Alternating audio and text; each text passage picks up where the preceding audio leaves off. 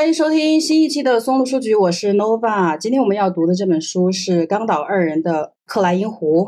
然后今天还是按照惯例介绍一下今天参与读书会的朋友，小吴。嗯，大家好，我是小吴。大家好，我是玉晶。大家好，我是小好。啊，新朋友小段。大家好，我是小段。选择这个《克莱因湖》，推理和科幻各占一半的这样一个科幻推理小说。小好为什么会选这本书啊？就是因为之前看的科幻比较多嘛，我之前就觉得日本他们写科幻作品其实很多的，然后比较喜欢的那一本就是《最不难》，当时对我的冲击还是比较大的。我觉得他们整个天马行空，想象力很丰富。然后这个也是之前搜的时候看到大家推荐。比较多的一本，因为我之前也没有看过这个。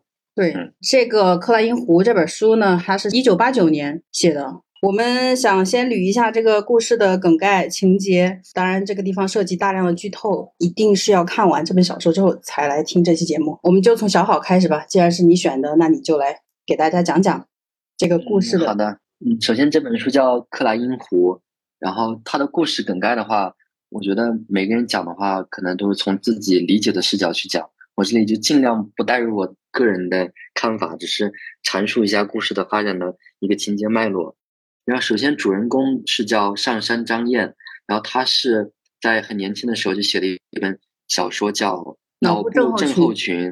对，然后因为他这种小说可能和我们小时候看的那种《神秘冒险岛》类似，什么就拿那种卡片会去。看里头的那种特殊文字之类的，就解密游戏，然后就是你在每次完成一个关卡以后，它会有其他的提示，这种类型的书。所以在一个就受到了一个游戏公司的想把他的书版权买过来进行一个游戏改编，他在同意以后，他们马上做出了第一代原型机，叫 K 一。K 一这个装置在当时主角去试玩的时候。遇到了一个人叫维古，然后他给当时第一代 K 一的话是其实只是一个手套，但是这个手套就可以理解为那个。所以说，这个公司他们在选择这个男主的时候，这个男主被选择的随机性，就是因为他写了这个他这本书吗？这个我觉得也是大家会探讨的一个问题，就是为什么会选择他？可能他的作品真的很精彩，而且他的作品是在那次参赛当中就是被淘汰的，因为他的字数太长了。不知道，但是可能是一个脑洞吧，就觉得感觉这个公司可能他们不只是选了男主的这个作品，他们可能那一个比赛他们可能选了很多部。这个好像是不是后面最后那个序的时候他也有提到，就选了很多个作品，感觉就是如果真的是个游戏，就感觉是一个不同的副本，只是依赖这一个设备。好，这个问题可以留到我们把这个讲完了之后再来探讨。接着回刚才，就是那个游戏公司在改编了男主。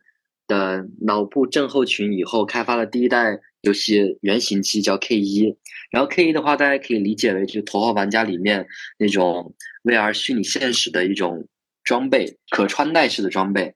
K 一的只是做了一个手套，但是主角的描述就是你把手伸进去以后，你其实感觉不到自己戴手套的，并且你能感受到其余的各种刺激。戴上手套以后，两个手握紧，这个时候你感受到是真实的两个手在紧紧相握的这种感觉触感。完成第一代 K 一以后，主角应该是等了很久之后才收到公司的通知，说第二代原型机叫 K 二，硬件已经搭设完毕，是需要因为情节的部分原因，要男主亲身的去参与这个游戏，参与这个游戏的情节的改进，或者说故事的这种完善，就是可以理解为修复 bug 嘛。嗯，于是他就去这个公司体验这个游戏，在体验的过程中，他们是因为。这个游戏可能保密程度比较高，所以他每次去游戏的试玩地点是要做一个四周都是围着的黑布的这样一个车子，所以他们完全不知道自己的目的地是哪里。然后与他第一次相伴的是一个叫丽莎，丽莎的女孩和主角不同，主角作为游戏体验员，可能是因为他的想象力比较丰富，对故事的情节推动有一些作用。但是丽莎的话，她可能。大家就可以理解为就是那种动作型选手，就可能对游戏里面的这种动作设计啊，这种闯关类的比较感兴趣。他们可以从两个不同的视角去体验或者丰富这个游戏的体验感。然后在第一次进入游戏之前，有一个重要的点就是他先去扫描了一下眼睛、视网膜这些，你就可以理解为是在他参加游戏前对他各种感官去进行一个匹配吧，保证他在进入游戏装置以后能感受到的这些触觉或者各种感官是最真实的。K2 游戏机的话是像一个球形一样的装置，嗯，参加这个游戏的话是要躺在一个类似于水床的装置上面，然后上面会有一个盖子盖下来，把人完全的给罩住，嘴里也会伸进去一个装置吧。度过刚才初期的恐慌以后，你是完全体会不到这个装置的存在的，你会沉浸到这个游戏里面。相似的电影有很多，包括。巨石强森，我觉得演的那些什么勇敢者的游戏，也可以，大家也可以理解为那种，反正你玩这个 K 二的话，你就是全身心的投入的，你不会感到虚拟和现实之间的这种差别。第一次玩游戏的时候，我记得应该是这个，可以大家帮我纠正一下。第一次玩游戏的时候，玩到其中某一个情节的时候，我就感受到一种眩坠落和眩晕感，并且听到有个人的声音在对我说：“快离开。”这个时候我就退出了这个游戏，然后游戏的负责人和一个可以理解为程序员，就是修复游戏 bug 的人告诉我，可能是因为游戏中还存在一些 bug，会导致我这样的现象出现。然后之后之后要不你先来讲一下，我感觉之后的距离他们到那个解密中间的故事好像我现在还有点乱。嗯，就是他们两个。每天呢测试三轮嘛，就是每天在那儿上班，然后男主和这个女生轮番上场，就这个样子。第一天测试就没有出现太多的那种危机，只不过那个男生确实在游戏里面，他就下飞机呢，刚好到了那个。呃，这个游戏设定也可以讲一下，这个游戏在里边的那个设定就是男主的那个那个剧本嘛，他是写了在一个编撰出来的在西非的一个国家。总之呢，就是他们的游戏。角色代入就是要去到这个西非国家里边，有特别多的，就是谁谁绑架了谁谁，他们去到那个西非国家是带着任务去的。作为日本这边的派出的侦查人员，要去搞清楚当年谁被绑架了，然后那个人被藏在哪儿，这个都是就是几十年前的事情，就一直要找到巴德博士。总之呢，第一次他们从那个游戏里面退出来，就是因为那个男生到了那个国家，刚好下飞机，就整个一下就黑了，然后那男生就出来了。还有这两个人也没说到，就是有一个日本女生和一个外国人，他们是这个游戏的一个是研发人员，一个是社长吧。他们就在整个监督这个游戏的进程，出现了什么问题，然后有没有什么 bug 及时修复。第一次呢，他们就这样出来了，然后他们说可能有什么问题吧，然后就修修修修，他们俩就回去了。一来二往。后面的几天就比较正常，这个地方也没有过多的介绍，应该就是两三天，他们就正常又去，然后又测试，慢慢的这个女生呢就渐渐的爱上了这种游戏里面可以杀人的这种感觉。就最开始她其实是有点害怕的，但是到后来她变成了一个杀人狂魔，类似于这样的哈。但是呢，这个游戏的宗旨就最开始设计出来是一个推理游戏，它需要利用这个作家就是男主他的那个推理线索去解密嘛，但这个女生就是一种。就有人来我就杀，我也不去推理。然后后来呢，就根据他的这种做事风格，重新设计了另外一套思路。就是如果你杀够了足够的人，你也可以闯进那个官邸。但是闯进去之后呢，就会面临严刑拷打，就人家就会问你是从哪儿来的。这个应该也就是后面的一个伏笔吧。那总之呢，就是呃，又后来又到了某一天，然后他们两个又来测试嘛。在这个女生进场之后，这个男生接到了一个电话。也不是他接到的，就是负责人跟他说：“你姐夫出车祸了，需要你马上赶到这个医院去。”然后这个男生就慌慌张张的就跟着这个负责人一起去往医院。当然，这个去的过程当中仍然是在那个全黑的车里边。这个女生呢，按照正常情况下，她就还是在接受这个游戏的体验嘛。去到医院之后，发现啊，根本就没有这回事，他姐夫也没有出车祸。就是那个负责人就编了一套说，就可能是迪迦为了。测试出他们的这个路线，然后故意搞的这种调虎离山嘛，就最后编了这么一套。其实这一套我觉得应该是非常熟悉的话术了，可能前期应该是做了比较多的预判。后来男生就在医院附近，然后那个负责人就说：“那么你今天要不就早点下班算了。”然后那男生就一个人回去了。这也是他们这么几天以来第一次他跟那个女生分开。分开之后呢？接地白的我，好好好。我自己的感觉就是因为前面的描述里面。我觉得男主他本身来讲，他他的最开始背景是大学生嘛，就是他在自己写出了这样一个作品，然后我感觉他，因为前面有一段描述，就说关于他等等待的这件事情，就是等待被联系的这样的一，就是他见证了一个这么神奇的装置，然后自己的作品可以成为一个很厉害的呈现，所以就就是很普通的他被选中之后，一直就在等待，相当于感觉这个游戏对他来讲，除了本身。这个游戏的特别，还有他作为参与者的特别，还有他在这个游戏参加测试的过程当中认识了这个女生。对于男人来讲，可能会有两种成就，一种是事业上面的成就，还有一种就是爱情上面吧。我觉得那个时候他应该是有的。他们两个在不断的参与游戏的过程中，这个男的他一直有听到一个声音，就是在每次参与的过程当中，就比如说让他出去。离开终终止，不要再那个进来。但是这些东西最后都他反馈出来之后，都被嗯公司的两个，一个是那个研发吧，那个肯尼斯，还有一个是那个桂美子，他们会以 bug 的这样的解释来去解释到，直到这个过程当中，就是中途他们被叫走，姐夫出车祸这个事情，然后他再一次后面第二天他来的时候。那天他好像就没有跟那个女孩，就那个时候他已经跟那个泥沙吧，他们两个肯定除了是互相分享的朋友，然后有那种互相有好感的人的期待。他再一次来进入那个游戏的时候，那个那个女生，我记得那个时候是没有来的，对吧？他就说他前一天晚上回去太晚了，然后今天会迟到一会儿。对对对对对。然后他当时有一个情节是他在进入克莱因湖，他们当时是要全裸进入那个。那个装置的时候，他看捡到了泥沙的耳环，然后他又再一次进入了这个游戏。反正还是一些常规的一些冒险的一些过程。他在走回去的时候，他们两个就是回去的时候，然后他跟泥沙又坐到了那个被遮盖的那个车子里面。然后泥沙当时还提出了他想看一下这个，就是窗外到底是什么。他当时是掏了一个硬币，在那个床全部贴了膜的车子上面就划了一道口子。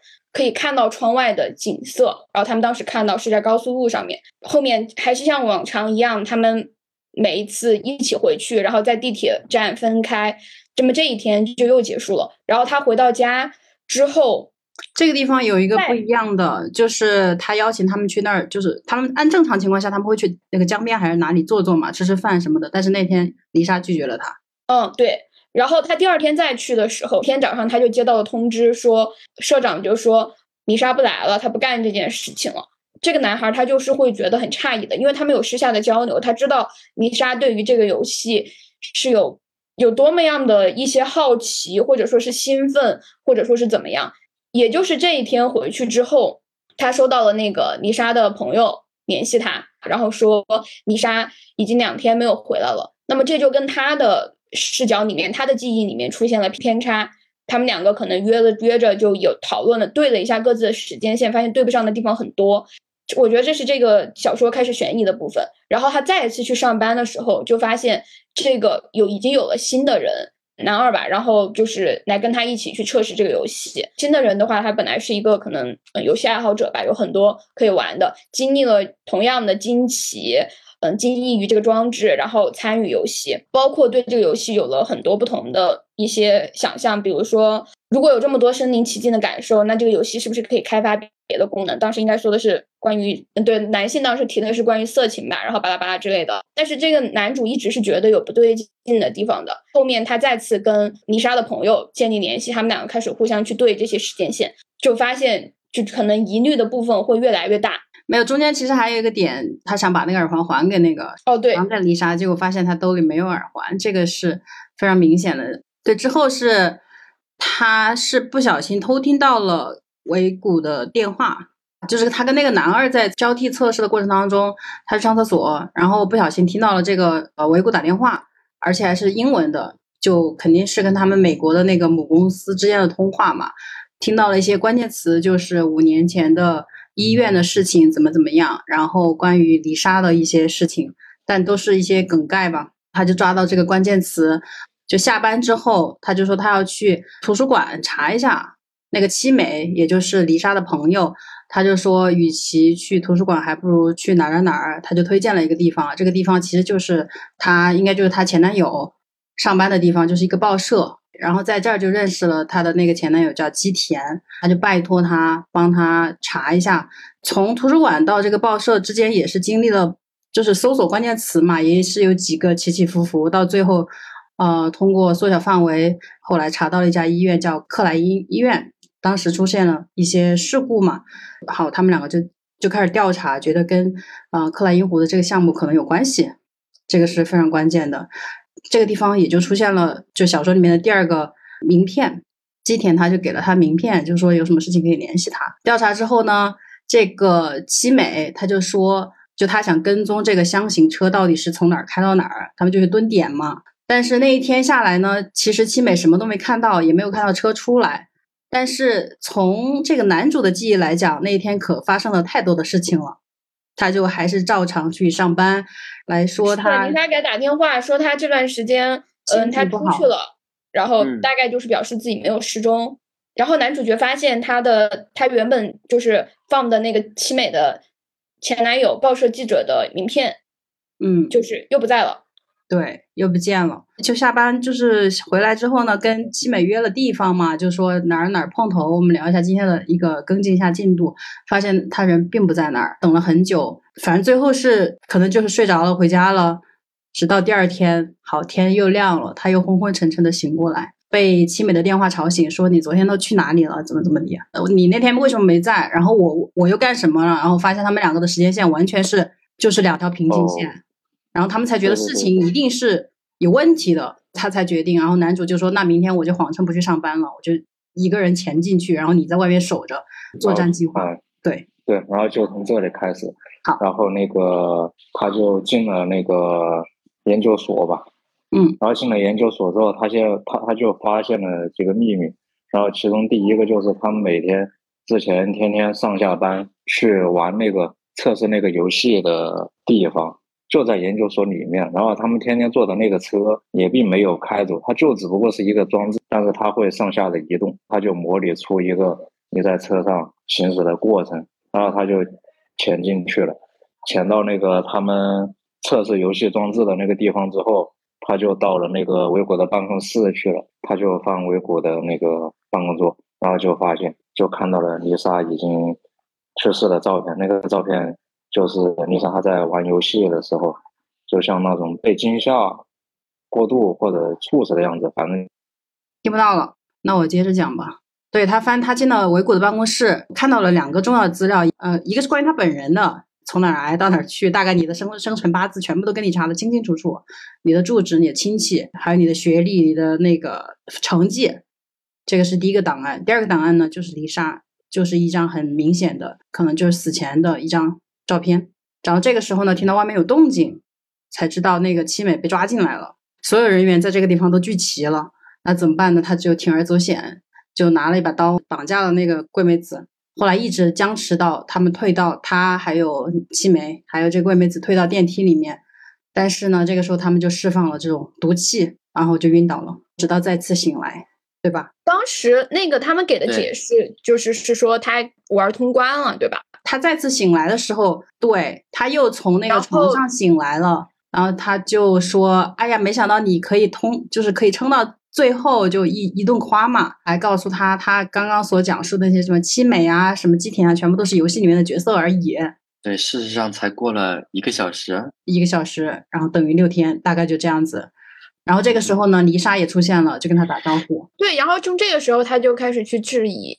对啊，他肯定已经，他没有告诉你这些都是游戏，你怎么就敢相信嘛？然后他们就一起回到了，就下班了嘛。然后他去找现实生活当中他们曾经去到的那个报社什么地方，好像都不是很准确，就找不到了。然后包括那个咖啡厅，什么都找不到了，当然会陷入质疑啊。然后李莎又在你的眼前，并且他告诉你他不认识七美这样一个人。就那天晚上就在呃那个李莎家里度过了那个晚上，然后直到第二天醒来。他觉得事情肯定没对，陷入了这种自我怀疑嘛。他把他所有的钱都取出来了，然后逃到了我们整个故事开篇的那个地方。他去到一个非常幽静的山上，这个山上有一个破房子，最后找到了一个阁楼，在那儿开始写作，也不叫开始写作，就开始记录他所经历的一切。他最后的结局是选择自杀。我现在还是在游戏里面，我自杀我就可以醒来，我就可以结束这一切。如果我是在户外的话，那自杀其实也能解决一切。这个就是最后的一个故事，开放性结局。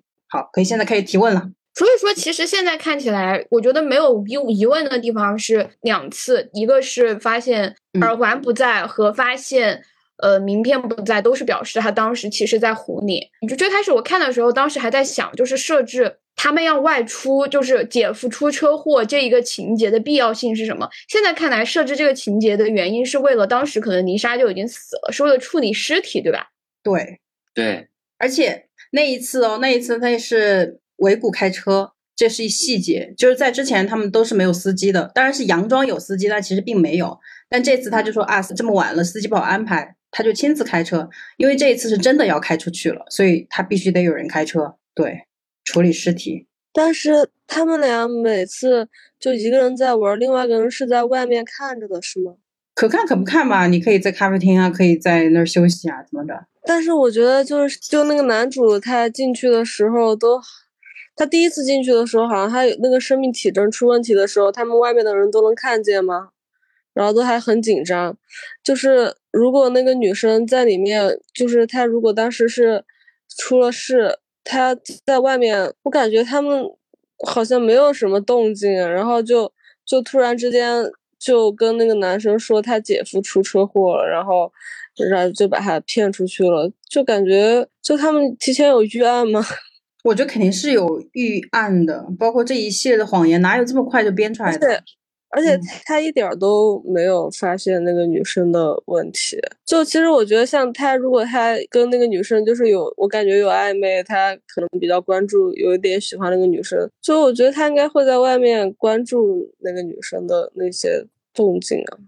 嗯，但是我觉得他很可能是猝死，就是在游戏里面，他绝对是在那个考严刑拷打的环节，就是让他的身体实在是受不了的，达到一个非常极端的状态，然后一下子死掉的。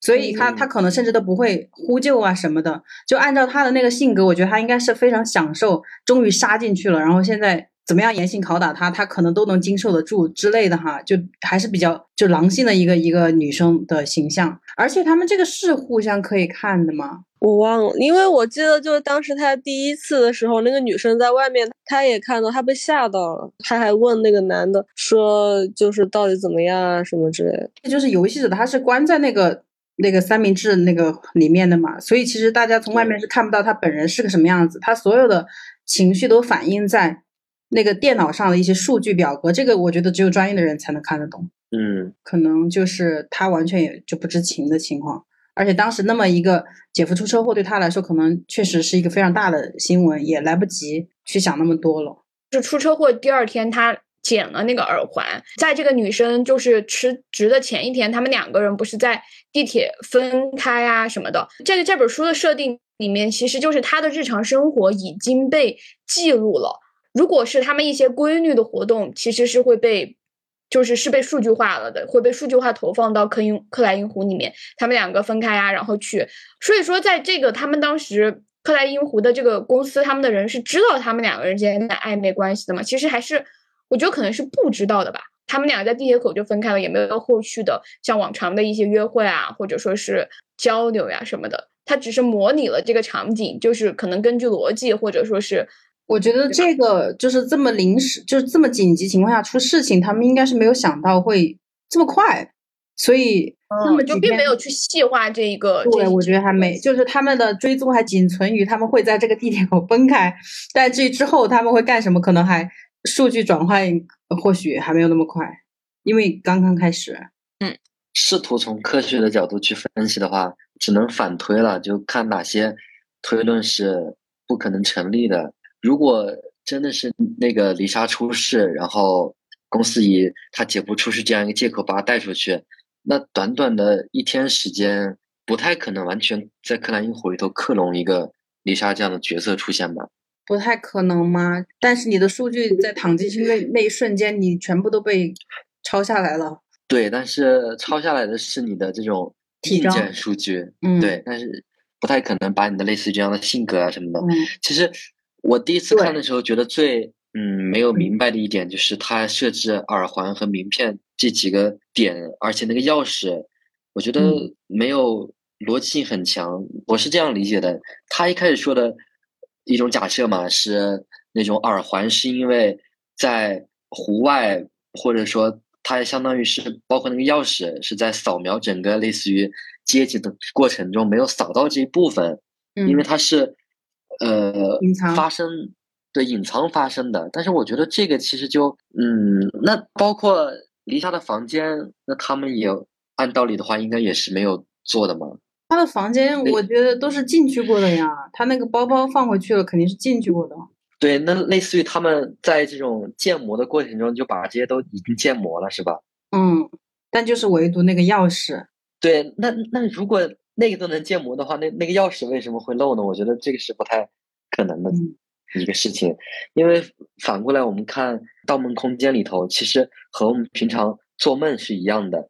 那么嗯很多东西，其实在梦里头或者在克莱因湖里头，你不需要它多么的严谨，因为我像我们平常做梦一样，很多在现实中感觉很离谱的事情，你在梦里头觉得很合理啊，一点儿突兀的地方都没有的。那是因为是你自己可能构建出来一些东西，嗯，所以我觉得更倾向于认为，它后面发生的很多事情其实都是在湖里头发生的，甚至包括我也看其他的一些评论说，是从第一次进湖以后就再也没有出来过。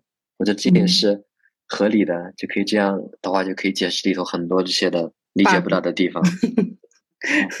还有他把包放进去，他不知道钥匙放哪儿，他怎么进去啊？这个还不简单吗？开锁匠也能完成的任务，他们还不行吗？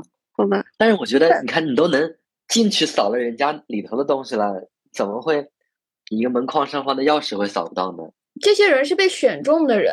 当你啊被选中成为就是的时候，就一定会有针对这个人的那个一个摸索吧，就是一个人的哦排查。但是这些都是情节上面，我觉得就是情节上面的设置吧，他要嗯，这样进行下去，他就可以把就是故事推论下去吧。啊，剧情需要吗？嗯，对，我看的时候就是以他那个有没有钥匙，或者说他口袋能不能掏出那个是泥沙掉的耳环来嗯区别。我自己是这么区别，他是在湖里还是在真的假的？那我也是这样区别的，就是要不然他这个就是他这一段情节，他要有设置一个点噻，要不然就没有点了。是有点的，就是为什么这个时候他会进入一个虚拟的环境？怎么说呢？基本上每一次都是为了掩盖黎莎已经遇害的这个事情，然后让他进入了一段虚幻的空间。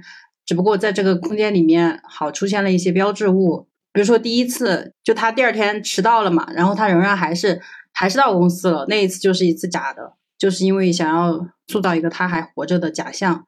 然后第二次呢，就是他打电话过来，然后第三次，我觉得就是最后他就又回来了，说一切都是游戏。我就感觉有没有离杀就是一个目的。对，或者就是游戏公司专门设计的这样一个情节，因为嗯包括中间有一段描写嘛，就是他们在分析，如果这个 KR 真的只是一个游戏的话，是不成立的，因为它嗯怎么盈利呢钱？放在对挣不了钱，所以它可能更像于那个《盗梦空间》一样，它就是篡改人的记忆，或者让别人认为这是合理的，类似于一种武器吧。那我嗯觉得离莎的设置反而就是比那些所谓的什么脑部症候群开发的游戏情节要更能反映说这个离莎的设置会不会就篡改男主这样的记忆的一个嗯嗯情节吧。嗯就可能这段已经有点说偏了哈，但是我感刚刚嗯感觉听下来，就是其实这个它的科幻设计在当时来讲已经挺超群的了，但是不管是那个时候他们对于跨时代的科，就是具有这种怎么说呢？跨时代意义的神科技。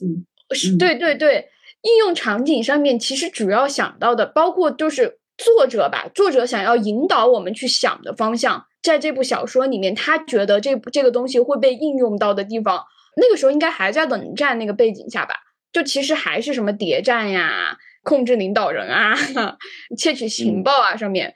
但是你说如果应用到现在，那肯定就比如说嗯像是什么《黑客帝国》啊那样，那肯定就什么独一大众啊什么之类的。但是在那个时候，就这一点我觉得还挺有意思的，就是即使是已经是这么那个什么的科技了，但是运用到实际场景上面，在那个时候还是出于这种情报的用途。对，这个就是受限于时代背景吧。而且当时他们选择的这个小说，不也是那个男主角嗯写的小说？其实也算是一个谍战性质的小说。嗯，那一条线我真的是有的时候被绕晕了。没有看，我那些我外国人的名字也记不住，然后那个地名也不咋记得住，你说游戏那条线啊，对啊，游戏那条线我都跳过。就是要去寻找这个巴德博士嘛。然后这个博士是一个搞生物的，类似对对，然后多年前被绑架了，包括他的女儿也被绑架了。绑架了之后呢，又有一个什么英国的谁谁谁在那个国家看到他了，不久之后那个英国人就失踪了，然后日本这边就派了一个人叫月行，就去找这个博士。后续也是失踪了嘛，直到最近一开篇出来的就是那个假护照，那个月行就换了一个身份，一个外国人的名字，但是是一张东洋人，就日本人的脸，他去哪里了呢？就不晓得。这个就派出了第二个人，就是参与这个角色的这个主角，让他去找那个博士。他就通过前面这几个人，比如说这个月行去了哪儿，然后那个英国人去了哪儿，通过他们去过的地方去找线索，最后找到这个博士。那说到几个问题嘛，就最开始你说的，为什么男主是会被选中，就是做一个游戏写游戏的人，就选中他有什么理由吗？或者他们在测试那种素人，比如像丽莎这种，他们不是要做一个那样的测试吗？有点像谷歌面试的那些题，脑洞题。最后是因为什么样？因为他有暴力倾向，因为这个女生有这种武力的，所以选了他。然后他的那个平替是因为他是一个游戏爱好者，所以选了他。那这个作者就是因为他是写游戏的，而且可能写的很好，所以选了他，就这么简单吗？我觉得男主可能还有因为他写的结合时代背景，可能有因为他写的是谍战题材的东西。还女的的话，我觉得可能是因为会选择那种不在了以后不会有什么影响的人吧。因为比如说他的家庭关系非常的，嗯，外来务工人员在大城市打工，嗯，然后没有什么正当的工作，没有稳定的社会关系，就是消失了之后不会有太大太大的波澜或者很难被发现的人。嗯我觉得选男主的话，可能就是因为他本身写出那样的小说嘛，说明他想象力比较丰富，嗯然后推理啊、逻辑性可能比较强。那么把它放到这个游戏里面，他可能会在整个游戏逻辑性啊、各种推理上会有很大的帮助，就看他能不能反映出来哪些是真实，哪些是虚拟的。然后女主的话，因为她本身对体感类的可能会更加敏感一些。虽然说它 K 二是一个触感或者很 VR、很虚拟现实程度很高的一个游戏，但是也可以借女主的程度来，就是真实的对比一下，看嗯，这种像体感感受是不是模拟对到位了？嗯，嗯然后另外一个人的话，可能就是考虑到万一如果想色诱高官的话，是不是也可以？好吗？但是好嗯像他们在聊天的过程当中，并没有预料到这个男生会提出这样的想法。嗯，对。对，只是因为他打游戏很厉害，三天就能过所有的关。他那个游戏是不是不想让人通关呀？他那个游戏就是，我觉得他的目的就是到底能够把你骗到百分之多少，让你彻底迷失在这个虚拟和真实之间，他就达到目的了。有些人可能在在飞机里面，可能他就已经迷失了；有些人可能要找到巴德博士才会迷失。但是，就是他就想测一下到底这个，嗯一个借口或者是一个主线的剧情嘛。嗯，还有一个呃，我的一个问题呢，就是关于那个声音，就是让他回去。这个声音第一次出现的时候，他就坠入了黑暗嘛，他就醒来了，也不叫醒来，他就呼叫外面让他就停止游戏。你们还记得他就一共出现过几次？然后分别都是在什么样的场景下吗？我记得几次，就是他第一次的时候刚下飞机，然后听到了一个男人喊回去，序章的部分吧。第二次是什么伪造护照的时候出现了一个回去，后面一次我就记得是最后他们应该是在被桂美子他们发现他躲在桌子下，然后制服他们的时候，好像也有一个回去的声音。那会儿他都已经所谓的出来了，他只是脑子里在回忆。哦，最后一次是那个他找到了巴德博士，就说跟我走。然后他那一次他还说，我想要坚持一下，就是如果我难受，到底能不能挺过去？你不要轻易终止游戏。但是那一次他就说了，大概那个声音好像那次就说了比较多的话吧。最终他还是承受不了这个难受的感觉，就提出终止游戏。而且那一次，呃，那个声音他就说你不要说话，你的声音会被他们就是捕捉到，你也不要告诉他们我说了什么东西。但是前面几次是没有这样的警告。所以在已知这个声音是那个百赖，对吧？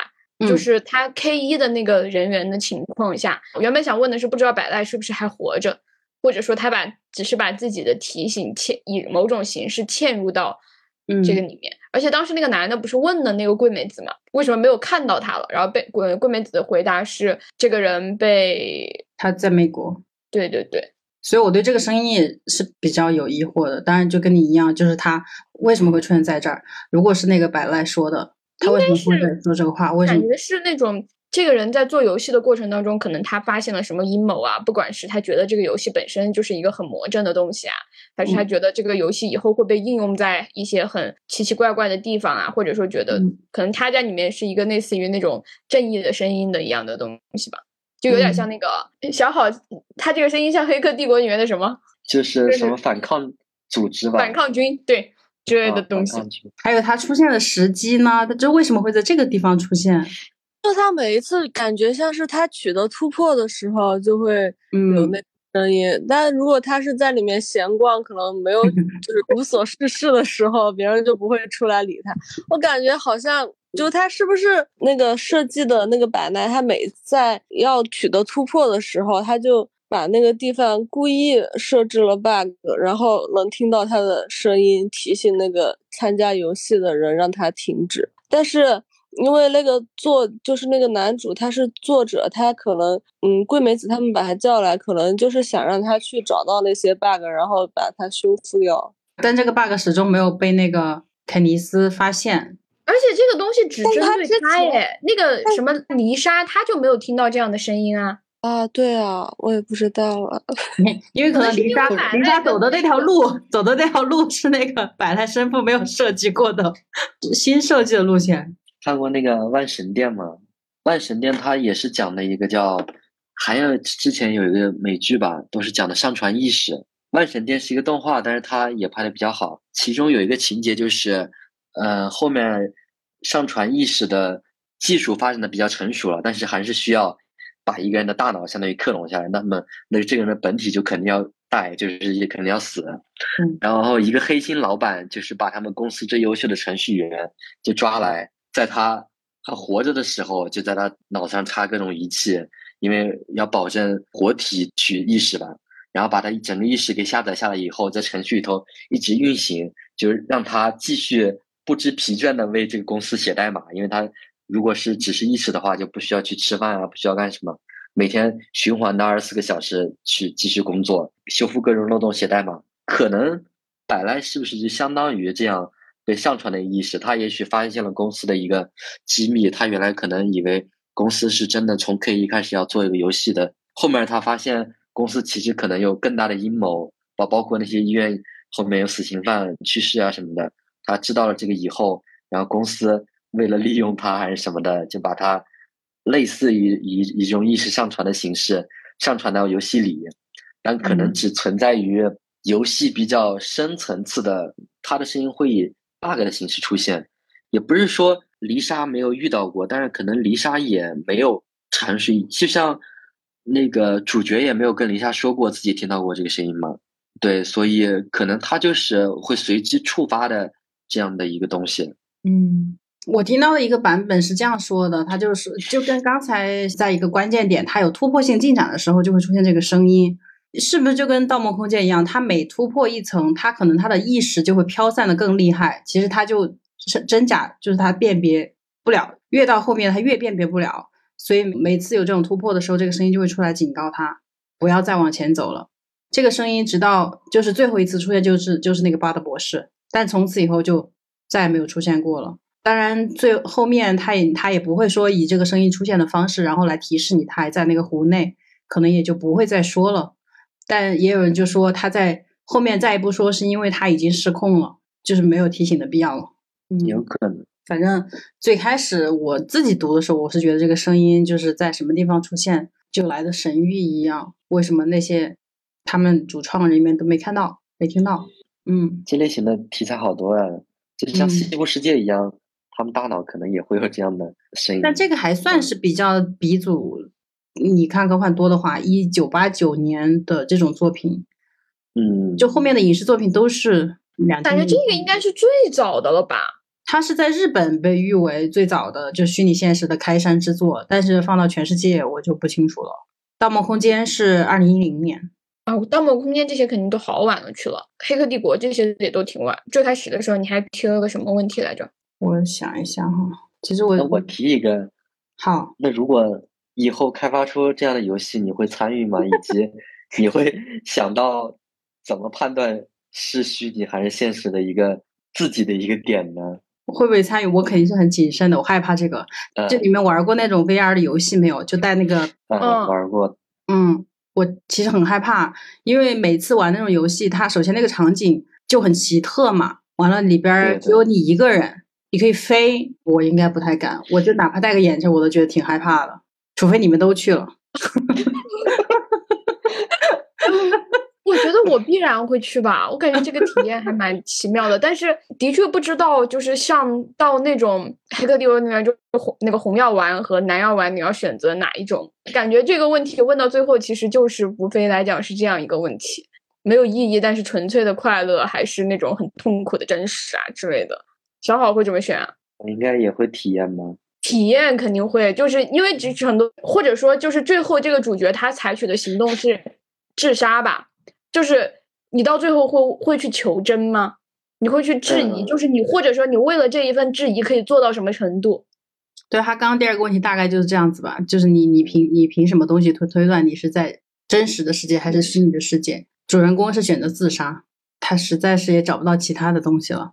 但是我就觉得，比如说人的意识是不能不会那么容易被复刻的。你但凡去跟你一个亲密的人聊一段过往的事情，不就穿帮了吗？他收集你的数据肯定是一步一步的呀。刚开始进入游戏的时候，你就是一张白纸，你所谓的朋友也好，家人也好，也应该就是只是那个硬件，但是并没有他的思想。但你跟他聊天，你就会发现。其实就像我感觉我们现在讨论的情况，就是不考虑技术难度，就像那个什么《楚门的世界》一样，嗯，就是这样的情况，你会怎么选？但《楚门的世界》它从小就这样子，它没有它没有对比，那就是无非来讲，就还是真实和虚假嘛。嗯，我们现在的生活很真实嘛。我觉得我要是有这个游戏，我不会玩了。我觉得我的生活已经够魔幻了，已经是一场游戏一场梦了，就。没有必要，我觉得在新的游戏里面就是开一个副本。说实在的，就是人死了，然后你又会开始下一场人生，那又是一个新的游戏。其实差不多啊。我其实不是特别能理解那个结局，就是那个他设定的最后他要用死亡来结束。我是觉得你就玩呗，就玩玩到玩死了，就跟那个女生一样，你又可以开始新的了，有什么大不了的？真的是。真的，那我觉得可能还是，我也觉得可能还是不一样。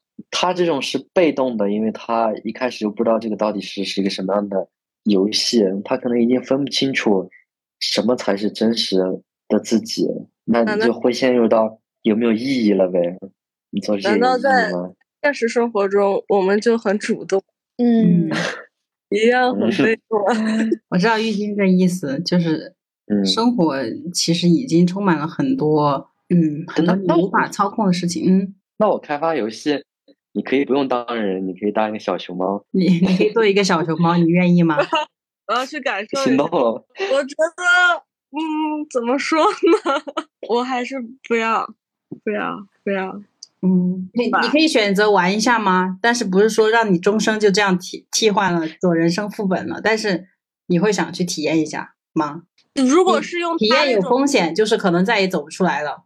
不会，不体验，我应该也是非常谨慎，害怕。我可以看着我的朋友们去体验。那你就看着你的朋友们都沉沦在那样一个，都在那个世界，你一个人在这边独自清醒，那也非常的魔幻了哈。在他们每次出来的时候，跟他说我才是真实的，他凭什么相信你呢？如果你想要。真实，那我就是真实的。如果你不想要，那就算了。他可以不相信。其实到现在也不是特别清楚，那个七美它到底是真实的还是不真实的呀。嗯，分不清楚，有可能是虚假的。其实感觉这种篡改人的记忆还挺容易做到的。你们有没有类似的经历？就是做梦的时候梦到你跟其他人什么争吵呀，但其实你们根本没有没有发生过。但是你就记，你就在你的记忆中已经形成了这样的事实了，对，会有可能啊。就你觉得啊，这个事情好像在哪里做过，我不是跟你说过了吗？但是可能就是在梦里说的。哎，我刚刚提的那个问题，小好，你有回答吗？哪个？你看过《黑客帝国》，你就理解为红药丸和蓝药丸的选择吧。嗯，沉溺于在这种虚拟的温泉里面，还是说加入反抗军？啊，还面对痛苦的现实。那应该还是面对痛苦的现实是吧？为什么？因为你想当主角。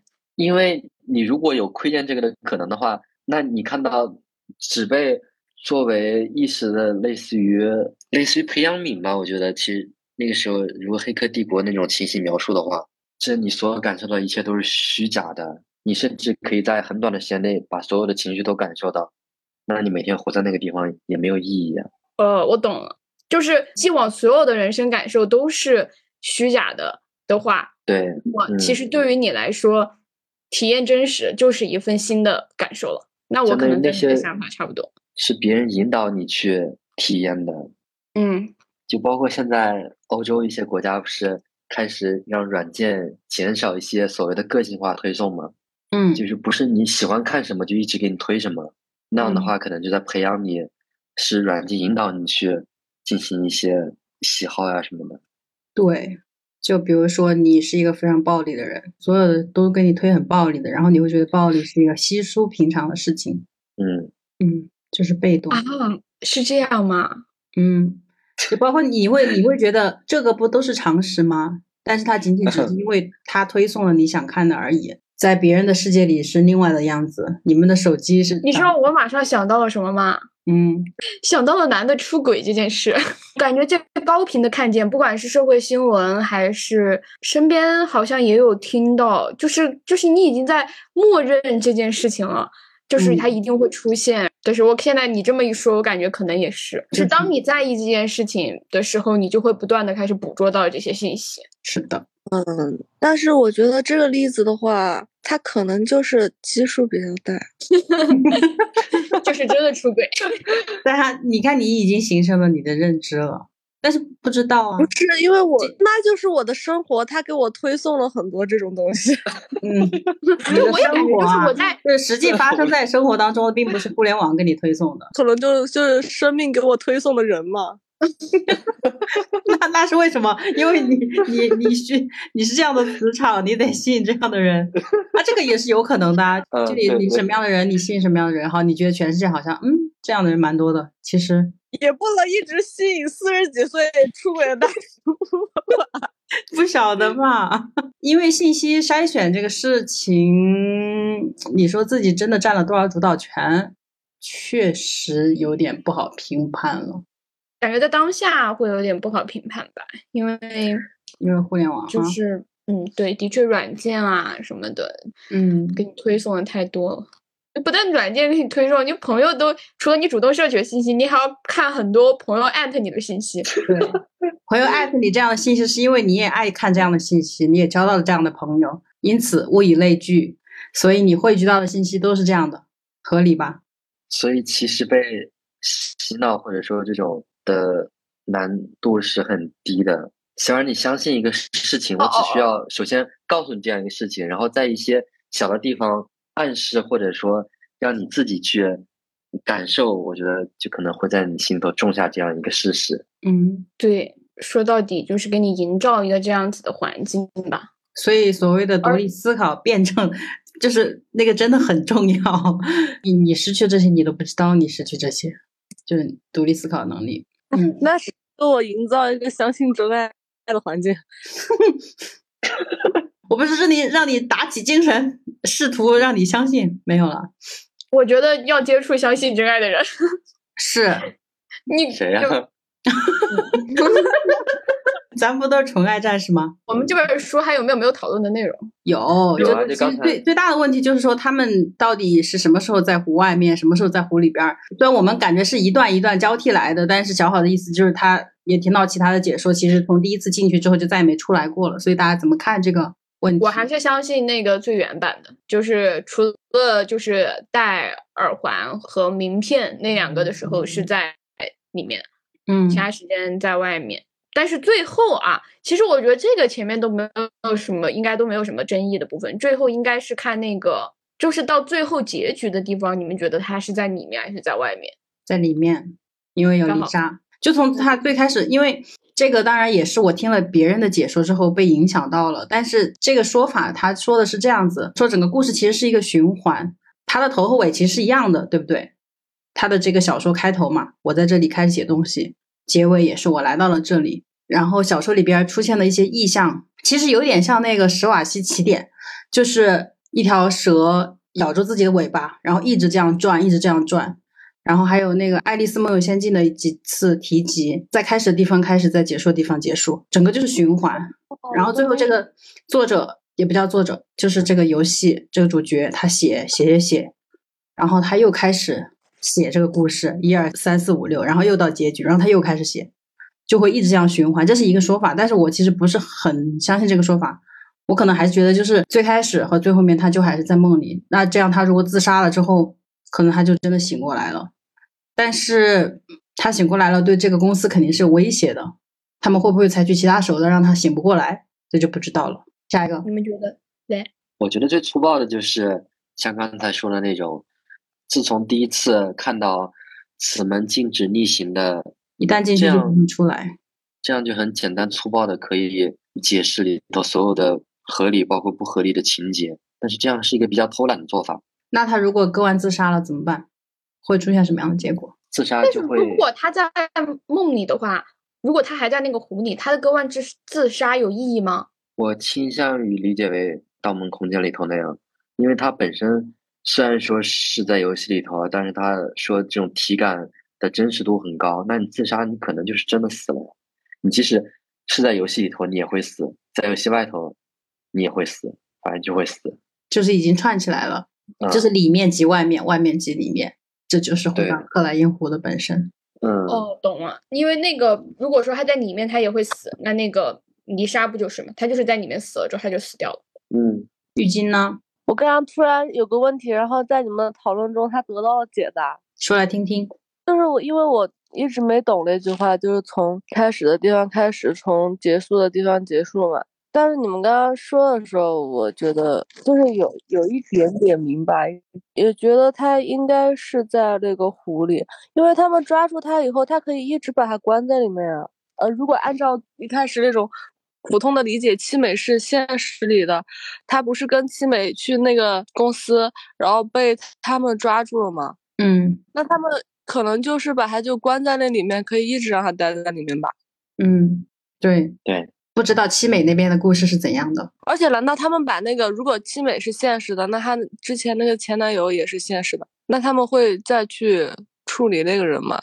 因为他之前不是那个在美国的那个医院，嗯，有五个那个死囚出了问题吗？是的？然后后面那个护士就被处理了，然后他们那个院长又自杀。如果是现实中的话，跟这个事情就是可能知道这个事情的，或者跟这个事情有关的人，他们会不会都处理掉？处理掉，有可能吧？那你说那个故事那个往事里面那个院长为什么会自杀呢？是真的自杀，还是他们处理他的一种方式感觉得感觉得应该是处理吧。？OK，对，只是把营造成自杀，营造成火灾，营造成车祸现场而已。嗯嗯，就可能他们也分不清虚拟还是现实的。哦，对，我觉得想好的这个是对、解啊释是对的。那会儿还应该没有到这么个层面吧？还是 K 一呢？不晓得哎。K 啊一，可是你像他 K 一描述的那种状态，现在的科技都完全达不到，而且现在的科技，你戴上那个眼镜以后，你记得那种体验感也是很强烈的，特别是那种下坠啊什么的，嗯，你身体还是会做出反应的。那我觉得还是有可能的。会被欺骗哈。嗯，感觉这几年好像这个虚拟现实这些东西又没有那么热推了。所以说元宇宙它其实有点类似于这个概念嘛。我以前听了好好多那种节目，比如他也可以在里面看电影，然后比如说你也玩这个游戏，我就可以跟你一起同时进入一个影院，然后我们互相可以看见，当然都是你的虚拟形象，然后可以在里面讲话，嗯，陌生人也可以进来，它现在只是你的眼睛的模拟。嗯我们刚刚我提的问题，其实就是说，如果把这个场景更细化，你就是可以在里面社交，你也可以和你的朋友在里面社交，然后嗯你可以在里面嗯、呃吃东西，你也可以尝到它的味道。就是说，你想要待在一个这样的空间吗？就是你期待这样的形式吗？如果是这种比较日常的，就不是那种恐怖的，我觉得我可以。就是就是其实你是可以接受这样形式的。对呀、我只是害怕恐怖而已。比如说我们三，我们现在在这个读书会，完全可以在一个打开一个虚拟房间，我们坐在一起聊啊。这是不是如果它发展到一种特别极致的时候，那就跟人生大小号一样？就是我平时生活是我的大号，然后就是想切换的时候切换到小号去玩，是吗？是的，有点像这个，就像头号玩家里面的设定了，那个就是嗯游戏了。但是如果你再极端一点，你可以把你的工、你的工作也可以在这上面干。我之前就是那个时候，其实你就不无所谓，你的你的朋友也在上面，你所有的社会关系也在上面，你实现社会价值的一部分的的形式，就是你的工作也在这上面。那你就实现了元宇宙。那你就是同时开展了两套人生。对呀、没有开展两还可以在个人生啊，你你的意识在那上面的时候，你的人在家里面应该是静止的吧？你不能嗯，对吧？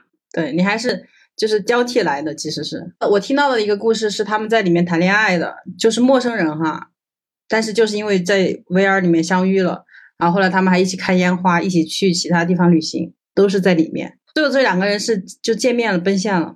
哇哦，其实就跟游戏里边儿结识，很多人都这样子的吧，以打游戏认识的，然后最后奔现。这个虚拟现实可能会更加的真实，只要它游戏场景设置够丰富，是能给你带来很多不一样的感受，就一真一实了，它就变成你的记忆了，你的记忆就变成你的一部分。嗯，但是如果它真实度太高的话，比如说我现在不敢蹦极，那你在那我里面蹦，呃带上这个设设备，我也应该不会，也不也不敢吧？那就想象一下这种场景，我感觉就是我们其实我们对吧？这些平头老百姓对这些的探讨，更多的来讲是在于实用，但是就感觉所有的影视作品里面，如果以商人啊，或者说是这种嗯阴谋论的视角来看，就是就是当时你在现实生活中你是每一个个体的时候，你就是数据化的人会更容易被操纵，会有这样的感觉。就像我们现在的使用这些什么社交媒体啊，使用这些信息设备啊，不就也是吗？就相比较我们，呃，不过可能是不同的操纵形式吧。像之前你说以前没有电脑、电手机没有那么普及的时候，可能可以通过纸媒来操纵，但是那一部分人群，就你只能投放到看纸媒的人这一部分人。但是现在就是你整个基数的人大了，那么你想要大家都都是就是统一化。有一个统一化的量化的一个东西之后，就的确会更容易被操纵，这倒是。嗯，不是有那么一个概念吗？不是信息茧房，但是就类似于，其实我们比如说每个人给你十平方的生存空间，但是你在互联网上你可以拥有一整个世界，你就会慢慢的就安于现状。现实无论多糟糕，或者说现实生活当中有多少压迫，其实都没关系，因为你最后你释放你所有的情绪都是在虚拟世界，你在那里面能获得快乐。啊，这个好像不是你刚才说的那个意思，但是就在那个虚拟的世界里边儿，给你精神粮食，或者是引导你，好像确实是比较容易实现的一个事情，不需要你现实需要花费什么成本。对，现实生活中感觉人和人，如果对方给你一个真实的反馈，你可以确定那个是真实，但是可能不是你想要的。但是在虚拟的里面，你可以得到一些虚假的东西，而虚假的东西可能会是你想要的东西，然后这一部分东西可能是会让你快乐的东西。嗯，得到快乐会变得更便更便捷吧？对，那就不会在生活当中尝试了呗，就是嗯更难，成本更大。对，更可控。嗯其实我刚刚想了，就是你说的那种社交手段，就是比如说，如果就是今后不知道这个会不会是那个发展的方向，但如果是的话，没有到那种就是被圈养在一个营养舱里面，就是全身插满管子，整个意识上传那样的情况，但就是只是说。比如说，我可以在一个元宇宙里面去完成我的工作，去朋友去社交，然后就是我感觉也还是会去体验的，因为就是一种新的交流方式吧，社会啊和跟他人链接的一种方式，这种方式是会想要去体验的。但是体验了之后，就是当你在现实生活中可以得到的东西，你在虚拟的也可以得到，那就感觉其实这两者之间它的区分度就会越来越不明显。那最后依靠什么来区分呢？就像我刚刚说的那个样子，就是你的工作、你的社会关系，你都可以在另外一个平台上面去找到载体。那你现实生活中你要怎么去分配你自己的这些时间和精力，可能又是新的问题了吧？直到现在不也是有这样吗？就是大家你怎么去分配你？比如说有一些比我一些比较极端的朋友，就是可能就是在网上他可以呈现很多样的样子，去花费很多的精力。但是在现实生活中，他可能不跟人连接，嗯，也会有这样子的，这是一个好问题。应该是社会资源的占有度吧，就类似于钱呀。你要没有钱，你可能就不能再进那个游戏去玩了呀。呃，对，感觉就是因为所有的，就对，就是那种资本家，就是你所有的你体验的东西，他让你享受，一定也是为了去榨取你某一部分的东西，嗯，对，某一部分的价值。然后人的产出只有这么多，你如果说在这一部分的投入多了，那你在另外一部分的投入肯定也就会少了。我倒是觉得那个可能有一个更好的方式，那就是真的能实现类似于地球村，因为它扩展了人脑了嘛，相当于它可以把很多现成的软件都植入进去。那么你跟其他人交流的时候，如果单单纯的靠计算机的算力就可以实现这种实时的翻译啊，无障碍的可以和。地球上任何一个人去交流，那你在那个世界里头，真的就是一个地球村的概念了。那这个地球村最终的走向是，嗯，人类世界的乌托邦，就是感觉就是在这样生产力解放到这种程度的时候，就会感觉好像自己真的会没有什么用哎。一，我觉得是一定要，比如说要通过战争或者是一种权力的失衡来打破这个秩序，然后让你重新又去痛苦的找到一个平衡点。然后再去打破，再去平衡，就是那个黑客帝国，是吗？就如果说我们真的到了一个，就是虚拟世界所有的东西都非常便捷了，那除非说就是一个资本家和平民之间的游戏，就平民全部都被关在这个地球村，但是资本家把我们就是整个榨干，那这个权利可能就永永远的固化成这样了吗？下面的人非常安于现状。然后这不就是《黑客帝国》后面讲的故事了吗？是吗？嗯，所以你应该看一看。我觉得《黑客帝国》最冲击的部分不在于他说有时我们被控制或者是有反抗拒这样的，他在最后才揭示，其实一切都是系统的一个自查的这样一个程序，可能是。他更多的来讲，他把这些人圈养，其实也不在于说，并不是需要利用你什么，而只是因为你无用了。那么对于无用的东西，我把你安置起来，我给你一个。虚幻的东西，然后就是让你可以安分的在那里。你包括所有的什么生物电池啊什么，它并不是你的存在没有没有用。但是这个无用的东西，最后肯定还是会成为权力之间斗争的一个筹码。反正最后总总会以一种方式再失衡。那在失衡的时候，这些无用的东西，它就是它会成为一个变量，无用，但是它有变化，有变化就会带来新的东西，大概是这样。就比如一个人他不服从现在那个人，他想造反了。就比如说一个二号人物，他想造一号人物的反，那他就可以用这群人，嗯，他就可以利用他们。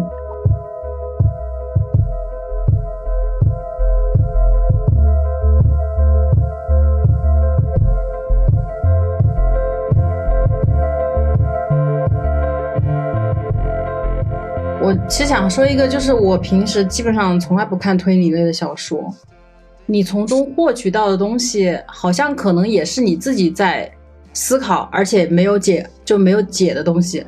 可能这个看的过程呢，就是就我今天也跟毕竟说，就是你好像就过程很爽，你看到很多超酷炫的东西，但是到最后你获得了一个非常宏大的道理，但是嗯就没有其他的了。但是推理小小说不是很多，也是类似于那种真实的。案件他们可能改一改、写一写或者怎么样，而且他可能会，虽然我看不出来哈，但是很多人会觉得从里面看那种逻辑嘛，他们会看那个作者写这个故事，他整个推理链条是否完整啊之类的。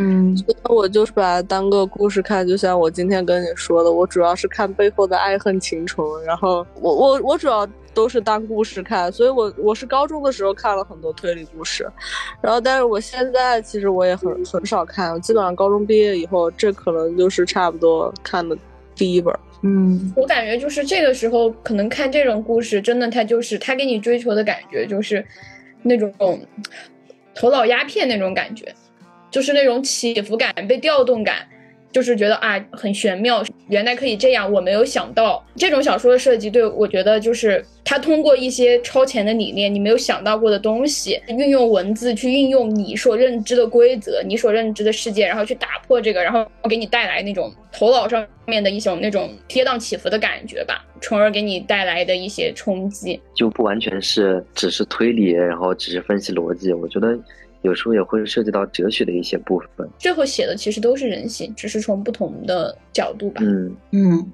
戛然而止刚刚的故事。所以像这个，我觉得这个不能算完全上的推理的小说，但是那个百分之九十九右拐应该是一个比较纯推理的吧，因为它不涉及科幻的东西。嗯，如果说你那个百分之九十九右拐，你不是也看了吗？是看了呀，最后的体会是你刚刚说的东西嘛？就是你觉得你其实对这个还好，对我就觉得看的过程当中确实是比较跌宕起伏，但是结束就结束了，并没有一些余波，纯推理、纯逻辑，好像在做一道题。是是做一道题，但是你像做数学题一样，你推理出来也会有成就感。百分之九十九诱拐的话，你就会在想，平常生活中这些绑架啊、抢劫啊，最后他们怎么把钱合理的拥有这些钱呢？其实可以对你有一些启发。万一你以后有类似的想法的话，这不敢有这样的想法。我们是不是探讨的问题已经完了？对，关于书的问题就是完了，但是这个讨论的意义就在于发散嘛。就它还有另外一本嘛，但是我不知道你们会不会去看，它那个就是更加纯粹的一个推理，所有人都在一个密闭空间里面，没有其他的角色，没有其他的社会场景。我还查了一下，就推理小说就分为这种叫什么本格嘛，它就只是纯推理，不像那个什么社会派，它会试图增加一些，就可能我对纯推理的确实是兴趣不是很大，但如果它能够加到一些社会因素，它能够讲到更多、更大范围内的人与人之间的关系的因果导向，可能我会更有兴趣看。但只是纯推理哈，我杀了他，但是我怎么去掩盖这个尸体，然后伪造成一个什么样的事故现场，然后让另外的人来发现，这种好像我的兴趣就不会那么大。但可以看，但如果说给我十本书，我可能不会选它。还是有很多，就是像刚才小好说的，就是有一些讲到人性和一些哲学上的东西，是我觉得是好的、优秀的作家的一个共性啊，也不是只是推理小说，对，只是一种体现形式。我觉得推理小说我，感觉就是好的作家，他最后都是写人，他是可以把这个人写得很好。如果说情节的设置啊、描述都是树的话，其实还是因为把这个人物塑造的足够好，再配合这些手段。就是所有的情节其实主要是为了烘托这个人物。是的呢，但是那种强逻辑推理的，它不一定是在塑造人物吧？是吗？强逻辑推理嗯那就要的你看写的足够精妙了。没有啊，但肯定有啊。这种所谓，就爱好者这种群体不同嘛，大家头脑高上的可能就是潮的感觉。强推理的了。它就是让你比如说猜不到结局，各种反转，这种，算什么他就是一群人在里头接连的死亡，然后判断谁到底是真正的凶手。但他其实也可能会交代一下那些人的背景，为什么会死，其实也是都是有共性的，但是可能不会深入的去挖掘，只是会是制造这样一个 类似于像柯南一样密室杀人里面的人对很悬念。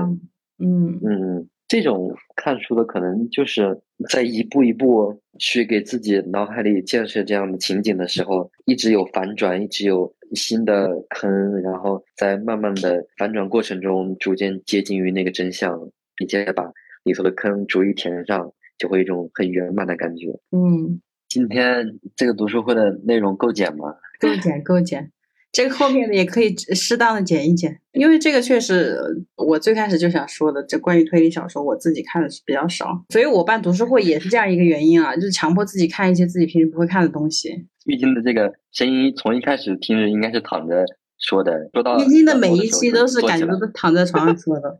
哎呀，真的是，我能坚持到现在不睡觉已经很厉害了。没有，快点起来，把洗把脸开始看成何体统了。我们那个差不多了吧？ending。嗯，那我们今天的读书会就到这里了，那下期再见，拜拜。拜。